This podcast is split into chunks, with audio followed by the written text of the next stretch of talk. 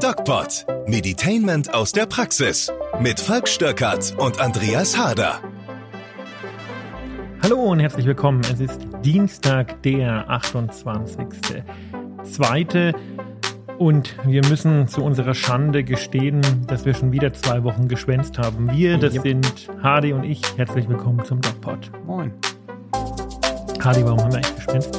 Ich war im Urlaub. Ich weiß nicht. Genau, du warst einmal im Urlaub. Und, und einmal, einmal, warst du in München.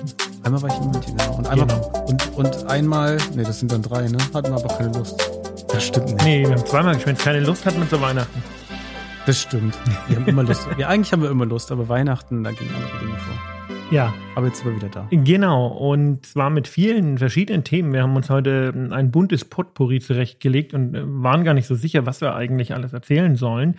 Ähm, ich gebe mal einen Überblick. Es gibt so drei Dinge, die naja, ist doof, ne? Wenn ich jetzt drei Dinge sage und wir schaffen dann nur zwei, ist auch blöd. Wir schaffen alle drei. Fangen wir doch mal bei dem ähm, interessantesten an, meiner Meinung nach. Nämlich, das wollte ich eigentlich schon vor drei Wochen machen, ähm, diese Maskenstudie. Mhm, da war ich überrascht. Ja, wo, wovon warst du denn überrascht? Ich lasse dich mal anmoderieren. Das, also ich kenne jetzt die Quelle nicht, du kennst sie, du wirst uns da gleich aufschlauen, aber angeblich hat das jetzt gar nicht so die Wirkung und den Effekt gehabt mit der Maske. Ist jetzt irgendwie rausgekommen. Ja und nein. Also es gibt eine Cochrane Meta-Analyse, die sich ganz viele verschiedene Studien angeguckt hat und hm, die Frage gestellt hat, welchen Zweck haben die Masken während der Pandemie gehabt.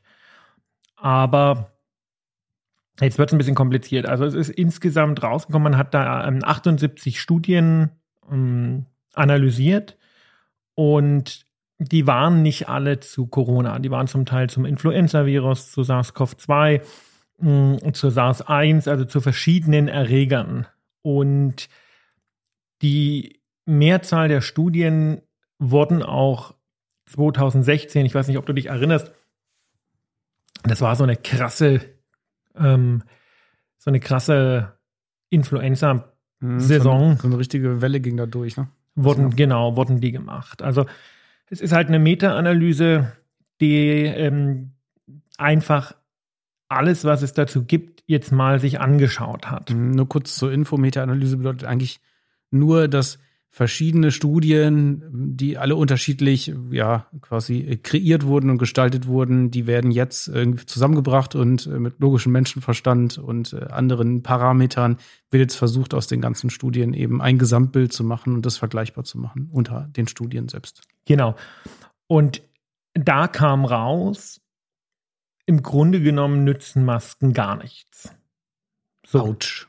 Aber die Schlussfolgerung, die man daraus eben nicht ziehen darf, ist, während der Corona-Pandemie haben Masken individuell Erkrankungen und schwere Verläufe verhindert oder nicht verhindert. Das ist also nicht die richtige Schlussfolgerung, denn zum einen wurden viele Erkrankungen analysiert, die gar nicht Corona sind. Zum anderen in einer Zeit, als es keine durchgehende Maskenpflicht gab. Und dann muss man ja auch noch sagen, kennst du irgendjemand, der sich konsequent richtig an die Maskenpflicht gehalten hat? Sprich, nach ein paar Stunden die Maske wechseln, ähm, die Maske eng sitzend an Mund und Nase haltend. Ähm, also das sind ja alles Dinge, die nie gemacht wurden. Nee, nicht so richtig. Wenn man das beobachtet hat, auch im Supermarkt, wenn die Maske unter der Nase hängt. Jetzt kann man natürlich die Frage stellen, haben die Masken nichts genützt? Oder wurden, wurden sie falsch, sie falsch genau. getragen? Genau. Und diese Frage kann man äh, anhand der Studie nicht beantworten. Nichtsdestotrotz hat die Studie natürlich für sehr viel Bohai gesorgt und hat in einschlägigen Schwurbel-Telegram-Kanälen die Verschwörungsherzen wieder höher schlagen lassen. Aber unterm Strich sagt sie uns nicht viel. Was sie uns schon sagt, ist, dass Masken vermutlich in ihrer Wirkung etwas überschätzt sind. Mhm. Aber da muss man jetzt natürlich aufpassen, du hast es schon angedeutet. so eine Studien, die gucken quasi von ganz weit oben einfach auf das, was jetzt passiert ist und was man irgendwie messen konnte. Ne? Genau. Sie fragt, sie fragt halt eben nicht explizit ab in jeder Studie, habt ihr darauf geachtet, dass die, äh, dass die Personen, die die Masken getragen haben, dass sie die richtig getragen haben und immer korrekt und so weiter. Es ist eine retrospektive Ne, genau. Analyse. Das bedeutet, ich kann, also der große Nachteil an Retrospektiv, äh, also der Vorteil ist, die Daten gibt es schon. Retrospektiv heißt, wir gucken im Nachhinein auf das, was war. Prospektiv heißt, wir überlegen uns, wie können wir eine Fragestellung mit einem Experiment beantworten. Und in dem Fall war es eine große retrospektive Meta-Analyse. Das heißt, man hat ganz, ganz viele Studien genommen, wie du schon gesagt hast, hat sie zusammengefasst, statistisch aufgearbeitet und dann gesagt, okay, das und das ist das Ergebnis. Und der große Nachteil an Retrospektiven ist immer, dass man im Nachhinein die Parameter weder kontrollieren noch ändern kann. Genau. Punkt. Punkt. Und deswegen kann man jetzt immer nur Schlussfolgern, woran lag es denn, dass sie nicht gewirkt haben. Also die Antwort ist immer noch nicht ganz klar und die konnte, konnte auch nicht, die Antworten konnten auch nicht geklärt werden ne, in der Auswertung der Studien. Genau, dann muss man ja auch noch dazu sagen, dass wir alle noch nie eine Pandemie in diesem Ausmaß kennengelernt hatten und dass es sehr wichtig war, dass wir alle, inklusive der Politik und der Wissenschaft, lernen. Wissenschaft bedeutet ja jeden Morgen aufstehen und sich bewusst sein, dass man eigentlich nicht viel weiß und jeden Tag bereit sein, etwas dazu zu lernen. Und das mussten wir alle tun. Und das bedeutet, ähm, dass niemand mh, die Weisheit mit Löffeln gefressen hatte. Und das hat die Wissenschaft auch immer betont. Ja, es waren ja viele Leute, die dann, und da kommen wir relativ entspannt zu unserem nächsten Thema. Die Überleitung ist klasse. Es äh, gab viele Leute, die dann auch wirklich angefeindet wurden für ihre Aussagen während der Pandemie. Und gerade Drosten zum Beispiel. Und die haben immer wieder gesagt, wir können nur das sagen, was wir heute aktuell wissen. Und das ist ein großer Unterschied zu Schwurblern, ob das jetzt irgendwelche Homöopathie-Anhänger sind oder Anhänger irgendwelcher traditionellen Naturmedizin oder Energietheoretiker. Ja, mein Lieblingsbeispiel. Ähm, man muss die Medizin auch, oh, habe ich jetzt am Wochenende wieder gehört, man muss die Medizin auch auf energetischer Ebene denken, wo ich mir sage, hm, Und damit meint er wahrscheinlich nicht den Effizienzgrad Nee. äh, der Energieversorgung eines Nein, aber es gibt ja Krankenhauses, viele Leute, die daran glauben, dass äh, im Körper irgendwelche Energien fließen. Ja, Ja. auch wenn es irgendwie zigmal widerlegt wurde, aber gut. Ne? Oh, ich habe Avatar 2 jetzt im Kino geguckt. Äh, ja, aber warte, warte, äh, das ist ja ganz wunderbar. Dann, ähm, aber die, der Gedanke ist ja, das, was man sagen kann, ist, nach dem heutigen Wissensstand ist das nicht so. Und das ist eine ganz objektivierbare Aussage. Ja, Es gibt keine einzige Studie, die das zeigt, dass es irgendwelche Energiebahnen im Menschen gibt, Genau. außer Nervenbahnen. Und wenn jetzt morgen irgendjemand kommt und schlüssig beweisen kann, dass es so ist, dann kann ich als Schwurbler jetzt nicht hergehen und sagen, siehst du, ich hab's euch ja gesagt, weil das Wissen, was wir heute haben, ist eben immer nur das Wissen, was wir heute haben. Und selbst wenn Dinge wahr werden, die andere uns schon lange gesagt haben, bedeutet das trotzdem nicht, dass wir falsch liegen, also Wissenschaftler, weil wir immer nur das sagen können, was wir heute wissen Genau. Und bewiesen haben. und bewiesen haben. Und alles andere kann sein, aber es ist eben Spekulation. Ja, aber das ist Und halt Spekulatius gibt es nur zu Weihnachten. ja, das stimmt. Nee, hier gibt's das auch das ganze Jahr über in Ach, Nürnberg. auf. In Nürnberg. Nee, aber zu sagen ist ja noch, man, es ist natürlich irgendwie so die. Gibt es ein anderes Wort für Schwurbler? Nö. Ne, Wollen wir es die ganze Zeit benutzen? Ja, ja, man sollte die Leute schon Das bei dem Namen nennen, das- die das. S-Wort. Ja, ja, ja. Ich meine, das ist natürlich, wenn sich da plötzlich etwas herausstellt, was sie die ganze Zeit äh, Über schon gla glaubten, dann ist das natürlich ein kleiner Sieg. Das sei denen gegönnt. Nein, ist es aber nicht. Ist, es ist kein richtiger Sieg, natürlich nicht. Was uns nahtlos zum nächsten Thema bringt, nämlich ähm, äh, wollen wir über einen Schwurbler reden. Und auf die Idee hat mich ähm, Pablo gebracht, wer unseren Podcast ein paar Jährchen verfolgt hat, weiß, dass Pablo der Vorvorgänger von Hardy war, ähm, nämlich mein Gesprächspartner, als wir diesen DocPod begonnen haben. Und Pablo ist Psychiater und hat jetzt gerade sein drittes Buch rausgebracht mit dem äh, Namen, ich glaube, Verachtung heißt es. Mhm. Also Pablo geht auch die PR-Schiene immer weiter hoch. Das erste hieß gestatten, ich bin ein Arschloch, das zweite keine Ahnung und jetzt Verachtung. Es geht um Narzissten. Jetzt wollen wir hier keine Werbung für Pablos Buch machen, sondern er hat mir eine WhatsApp geschrieben und gesagt, das wäre doch mal ein Thema für den DocPod. Und da in dieser WhatsApp hat er ein Video verlinkt und ich musste einen Menschen kennenlernen mit dem Namen Clemens G. Arway, ähm, der ein krasser Schwurbler ist. Also ich habe mir die Videos angeguckt. Es ist ein Bio oder es war ein Biologe oder nannte sich zumindest so.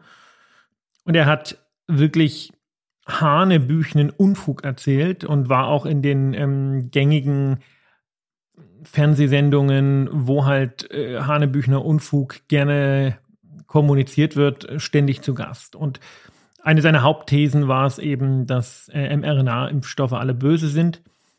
Also ein ähm, unsympathischer ähm, Wissenschaftsleugner, wie er im Buche steht. Aber äh, das sah nicht nur ich, oder das sehe nicht nur ich so, sondern das sahen ganz viele so. Mhm. Und der Boscher hat sich tatsächlich wohl in den letzten Tagen ausgeknipst. Und ähm, die Frage, die Pablo stellt, Grüße an Pablo übrigens, ist, wie man damit umgehen kann. Es ist ja relativ leicht zu sagen, als sich da diese Ärztin umgebracht hat, die von den Querdenkern massiv unter Druck gesetzt wurde, der Morddrohungen geschickt wurden und die in Österreich ähm, ihre Praxis zumachen musste, weil die Bedrohungen zu intensiv waren. Ich weiß nicht, ob du dich daran erinnerst. Ja.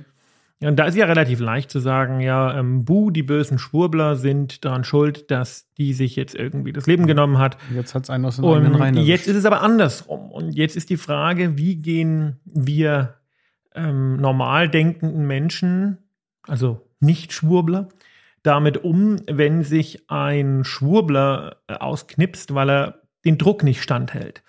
Das finde ich äh, eine selbstkritisch äh, und vernünftige Frage, über die man mal nachdenken sollte. Mhm. Da würde ich gerne wissen, ähm, welchen Druck hat er denn gespürt? Was war denn da der? Keine Ahnung, wahrscheinlich einen großen. Oh, Mensch. Jetzt. Nein, keine Ahnung. Also ähm, das, das weiß ich Frage, nicht. Ne, eigentlich müsste er sich ja ähm, wenn er sozial unterwegs ist, wahrscheinlich lässt er sich feiern. Ne? Es gibt dann ja immer. Naja, nee, also ich habe mir ein paar Videos von dem angeguckt, der hat einfach nur Unsinn erzählt. Ja. Äh, der, gänz, muss man schon sagen, gänzlich unsympathisch war der nicht. Das war halt so ein Naturbosche, der das mit dem Biologiestudium irgendwie ja, ein bisschen falsch verstanden hat.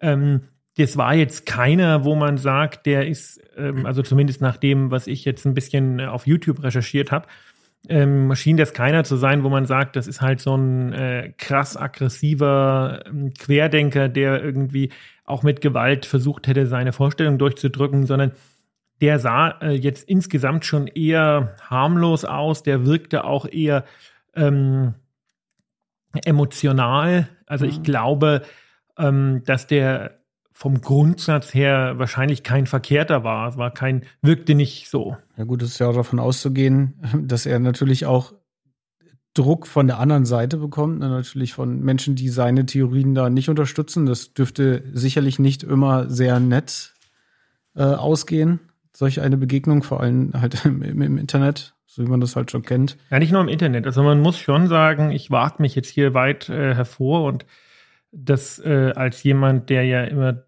dafür kritisiert wird, äh, eine Systemhure zu sein, äh, weil ich ganz gern, böses Wort. ja, weil ich ganz gern ARD und ZDF mh, hm, zitiere und auch finde, dass das qualitativ hochwertiges Fernsehen ist und guten Journalismus wichtig finde. Aber man muss schon auch sagen, mit Meinungsfreiheit im klassischen Sinne hat die Art und Weise, wie Debatte aktuell läuft, nicht viel zu tun. Ja, ich muss eine gegensätzliche Meinung, auch wenn sie völlig falsch ist, ja, Wissenschaft gibt es halt ähm, richtig und falsch, aushalten können. Und ich finde das zunehmend, wir können ja den Bogen mal schlagen zum Ukraine-Krieg. Ich gebe offen zu, ich bin einer von denen, der diese Petition unterschrieben hat, von Sarah Wagenknecht und der, der Pornotante da, ähm, Alice Schwarzer, genau ähm, und jetzt sind wir ja so weit, dass auch Friedensaktivisten ähm, als rechts verunglimpft werden, weil sie sagen, ähm, man kann Frieden schwerlich schaffen, indem man Waffen liefert. Man, man muss diese Meinung nicht haben. Man kann das kontrovers sehen. Und ich weiß, dass es viele gute Gründe gibt, das anders zu sehen. Aber unterm Strich ist es schon so, dass mir auffällt, und das war bei Corona, habe ich das gerne ignoriert, weil ich der richtigen Seite angehört habe.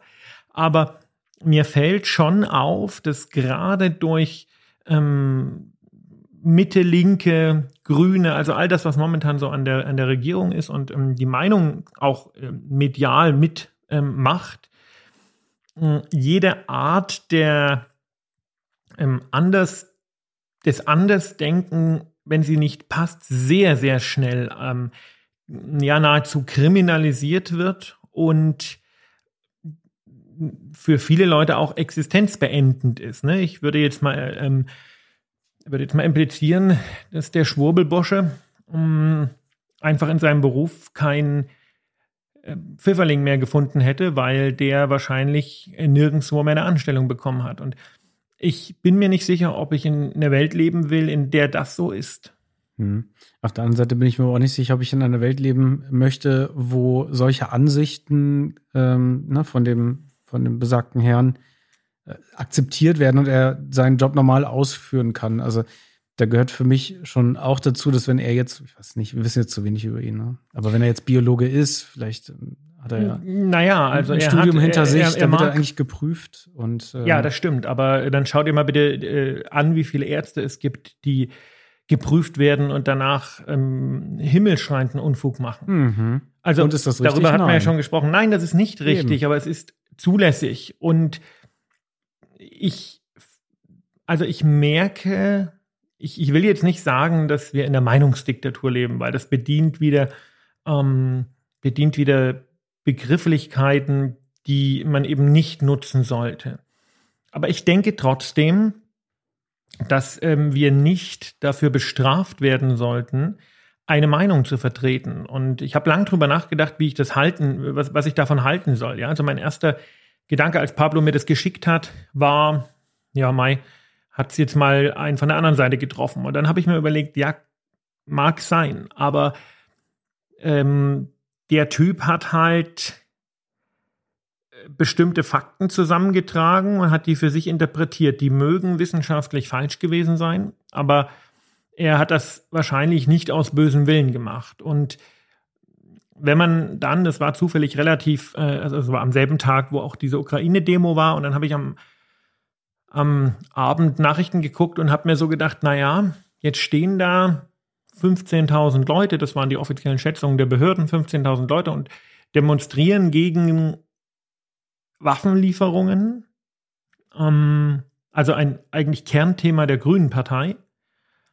Und die werden dann von der Partei, die eigentlich ursprünglich dafür gegründet wurde, diese These zu untermauern, egal ob ich die jetzt richtig finde oder nicht, werden dann von dieser Partei als Rassisten oder rechtsradikal deklassiert weil sie nicht deren aktuelle Meinung vertreten.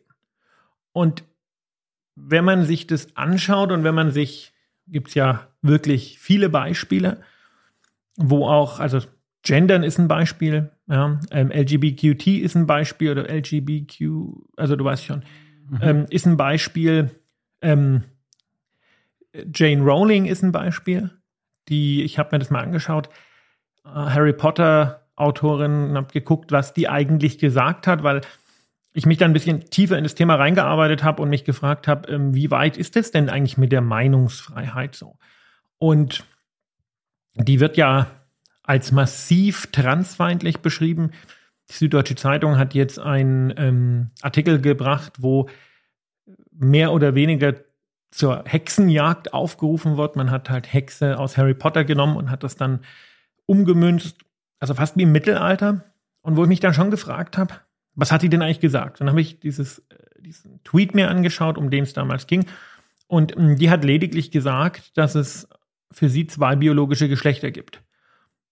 Ist nur ein Beispiel von vielen. Mhm. Und dann sage ich mir, ja. äh, also Entschuldigung, ich muss das nicht so sehen und ich kann das auch, äh, kann auch ähm, dagegen argumentieren. Aber ich muss doch in einer, ich muss doch irgendwo ein gewisses Meinungsspektrum zulassen. Okay, also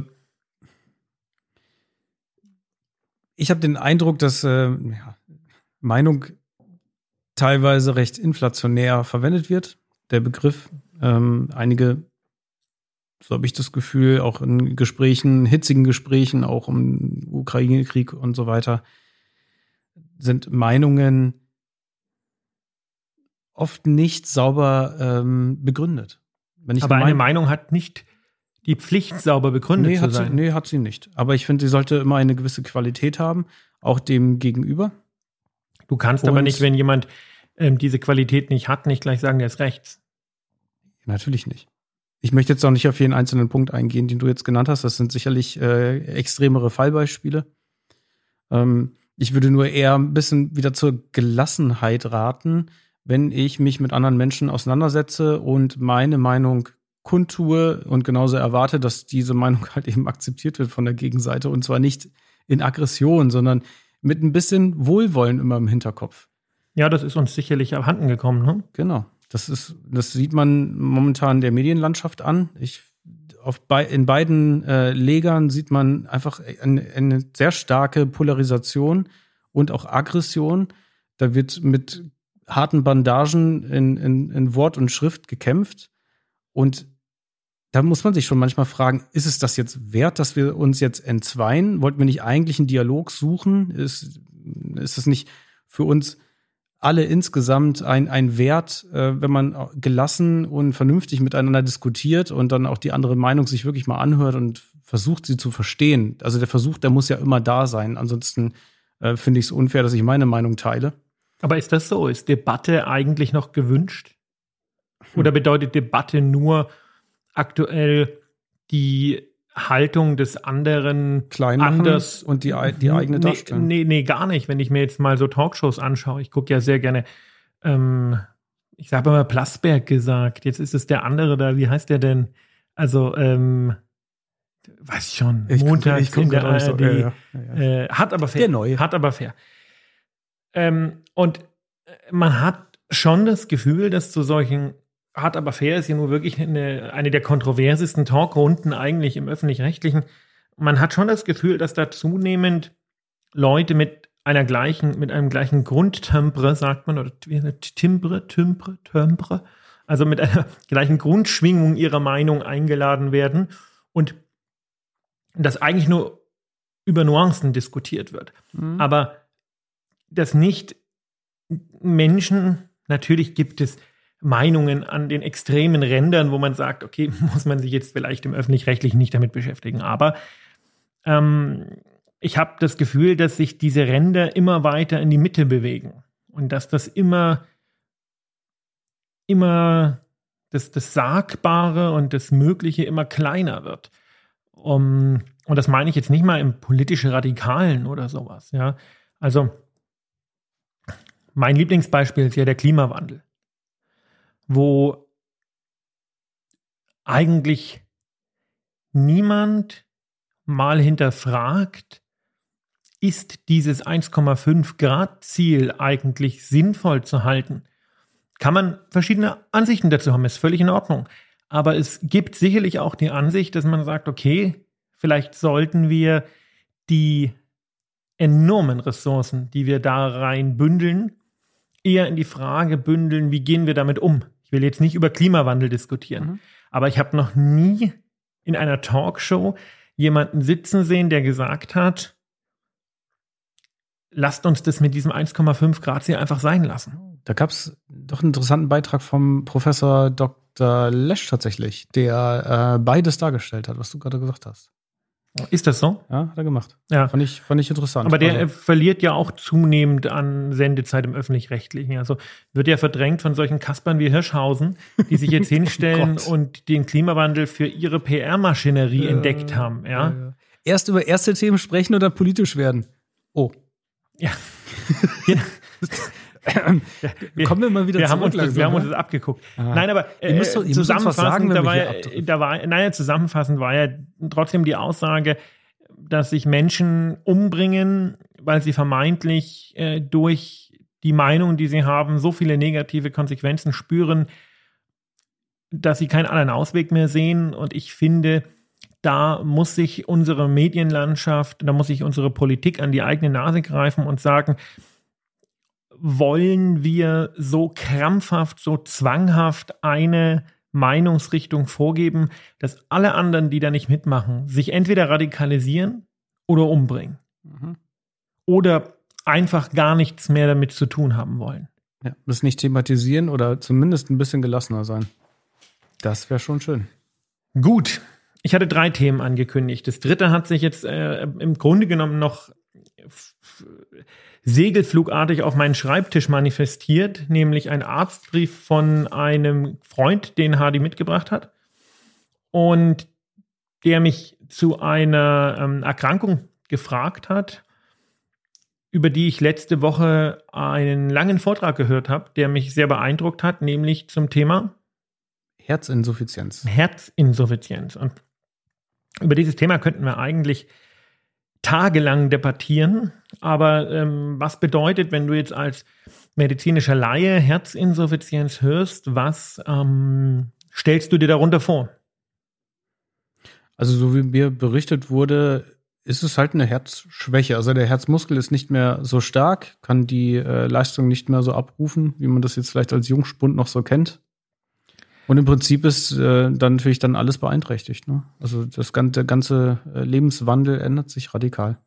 Du ähm, zeigst schon das grundsätzliche Problem, was dieses Wort Herzinsuffizienz mit sich bringt und warum das auch so ein bisschen gefährlich ist. Äh, Herzschwäche ist ein sehr verniedlichendes Thema und oder ein sehr verniedlichendes Wort. Und du hast gerade gesagt, es handelt sich ähm, um einen Zustand, in dem das Herz nicht mehr genug pumpen kann.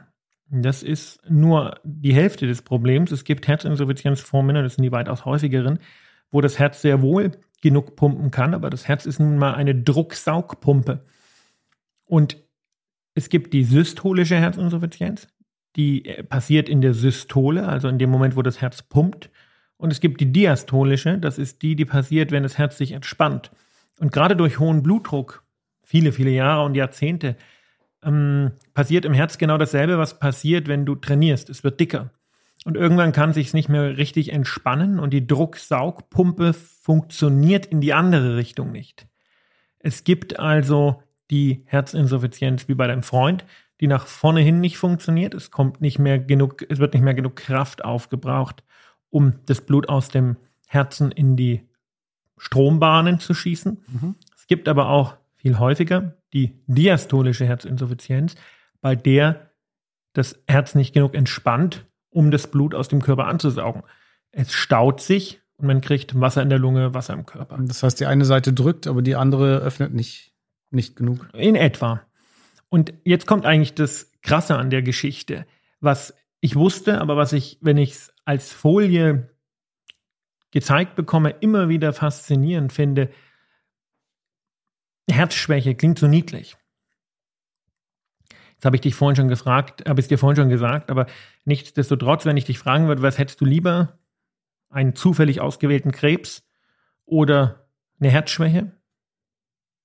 Ja, dann nimmt man wahrscheinlich eher die verniedlichere äh, Herzschwäche. Die ist Herz, wahrscheinlich falsch. Genau, die Herzinsuffizienz hat eine Prognose, die deutlich schlechter ist als die der allermeisten Krebsarten. Es gibt Ausnahmen, die großen Killer, bösartiger Hirntumor oder Pankreaskarzinom, also Bauchspeicheldrüsenkrebs, mhm. ähm, kleinzelliger Lungenkrebs, die äh, bringen den Träger relativ zügig um.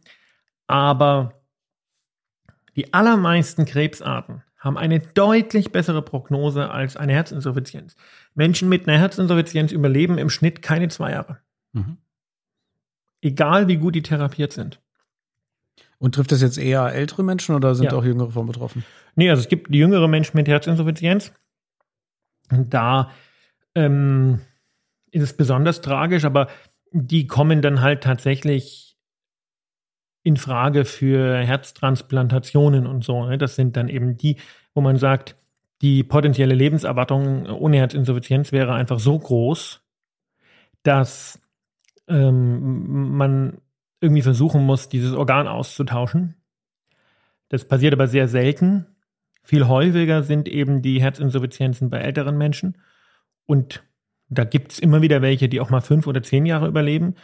Aber grundsätzlich ist deren Prognose schlecht. Mhm. Was mir für deinen Freund, der ja auch etwas älter ist, ähm, sehr leid tut. Wir haben schon gesagt, den werden wir mal versuchen, hier ein bisschen zu behandeln. Der ist nämlich auch nicht so optimal behandelt. Was noch dazu kommt, es gibt viele neue Medikamente, die die Überlebenszeit hm, einer Herzinsuffizienz deutlich verbessert haben. Aber in Deutschland ist es immer so, wenn eine neue Leitlinie rauskommt, die Dinge anders macht als früher, dann dauert das so fünf bis zehn Jahre, bis das mal überall in jedem mhm. Provinzkraft-Krankenhaus mhm. angekommen ist. Und wenn ich mir das hier anschaue, das ist hier irgendwie Kliniken, ich darf jetzt nicht, darf jetzt nicht vorlesen, was da steht, weil wir können ja keine Negativwerbung machen, aber ich sag jetzt mal Provinzkaff-Krankenhaus. Kommt wahrscheinlich. Ähm, da ist die Therapie noch nicht angekommen. Aber sag mal, wie oft tritt denn, kommt denn sowas wohl vor? Häufig. Ist es selten? Ist häufig, nein, nein, nein. Herzinsuffizienz ist sehr, sehr häufig. Viele Menschen im fortgeschrittenen Alter haben sowas. Und ähm, ja, das ist halt natürlich auch ein bisschen den Grund, um, warum das so eine schlechte Lebenserwartung hat, ne? weil das grundsätzlich alte Menschen haben, die ja auch viele sogenannte Komorbiditäten haben. Das heißt, die haben noch ganz viele andere Dinge. Und wenn du jetzt guckst, Erstdiagnose Herzinsuffizienz und Tod, dann ist es einfach eine kurze Zeitspanne, weil die meisten schon irgendwie 75 sind und dazu noch Diabetes haben, Bluthochdruck haben, irgendwie schon drei Herzinfarkte hatten und so mhm. weiter und so fort. Also insofern ähm, muss man es auch immer ein bisschen in Relation sehen und das durchschnittliche Überleben ist ja nie das individuelle Überleben. Das heißt, der individuelle gut behandelte Patient, ähm, der vielleicht auch die Ursache der Herzinsuffizienz behandelt bekommen hat, der ähm, muss sich nicht gleich aufknüpfen wegen der schlechten Prognose, sondern der darf auch, darf auch mal länger leben. Ja, ein bisschen äh, fröhlicher in die Zukunft blicken. Aber gibt es denn jetzt so Standardbehandlungen oder was muss man da machen? Ich meine, das, das Herz ist jetzt so, wie es ist. Was soll man da tun? Naja, also das kommt ein bisschen drauf an, welche Art der Herzinsuffizienz. Ähm, wieder die gute Frage an dich. Ich habe ja gesagt, es gibt zwei Formen, die, die nach außen hin schlecht auswirft und die, die schlecht ansaugt. Was mhm. glaubst du, welche schwieriger zu therapieren ist? Zu therapieren? Wahrscheinlich die, die ansaugt. Genau. Weil ähm, die, die schlecht auswirft, da kann man immer noch den Grund therapieren. Also wie jetzt bei deinem Kumpel, ähm, da würde man schon mal gucken, ob die Herzkranzgefäße in Ordnung sind. Das heißt, ob die Durchblutung des Herzens selbst eigentlich passt. Das hat irgendwie noch keiner gemacht. Auf die Idee ist noch keiner gekommen. Und dann, ich weiß nicht, war er Raucher? Nee. Okay. Ähm, und dann gibt es mittlerweile viele Medikamente. Das jetzt zu erklären, das würde wahrscheinlich ein bisschen zu weit gehen, wenn ihr das tatsächlich mal wollt, dass wir uns mal einen Podcast lang nur mit dem Thema Herzschwäche und welche Gründe gibt es und welche Diagnostikmöglichkeiten gibt es und welche Therapieformen existieren. Wenn ihr wollt, dass wir uns damit mal beschäftigen, einen Podcast lang, dann schreibt uns doch gerne bei Doc Falk auf Instagram oder gerne auch bei YouTube, der DocPod. Dann werden wir das tun. Aktuell geht es aber ein bisschen zu weit. Also ja. Ziel der Sache ist, Wasser aus dem Körper rauszuziehen, die Pumpleistung des Herzens zu steigern, den Blutdruck zu senken, die Nieren zu schützen. Das sind so die, die Eckpfeiler der Therapie. Mhm. Naja, damit haben wir jetzt einen guten Überblick bekommen, denke ich. Und freuen uns ähm, auf nächste Woche. Genau. Ich glaube, nächste Woche steht sicher nichts im Weg, dass der Podcast ähm, stattfindet, weil wir nächste Woche hier. ohnehin hier einen Termin haben Richtig. im Studio. Insofern bis nächste Woche, bleibt gesund und ähm, ciao. Macht's gut.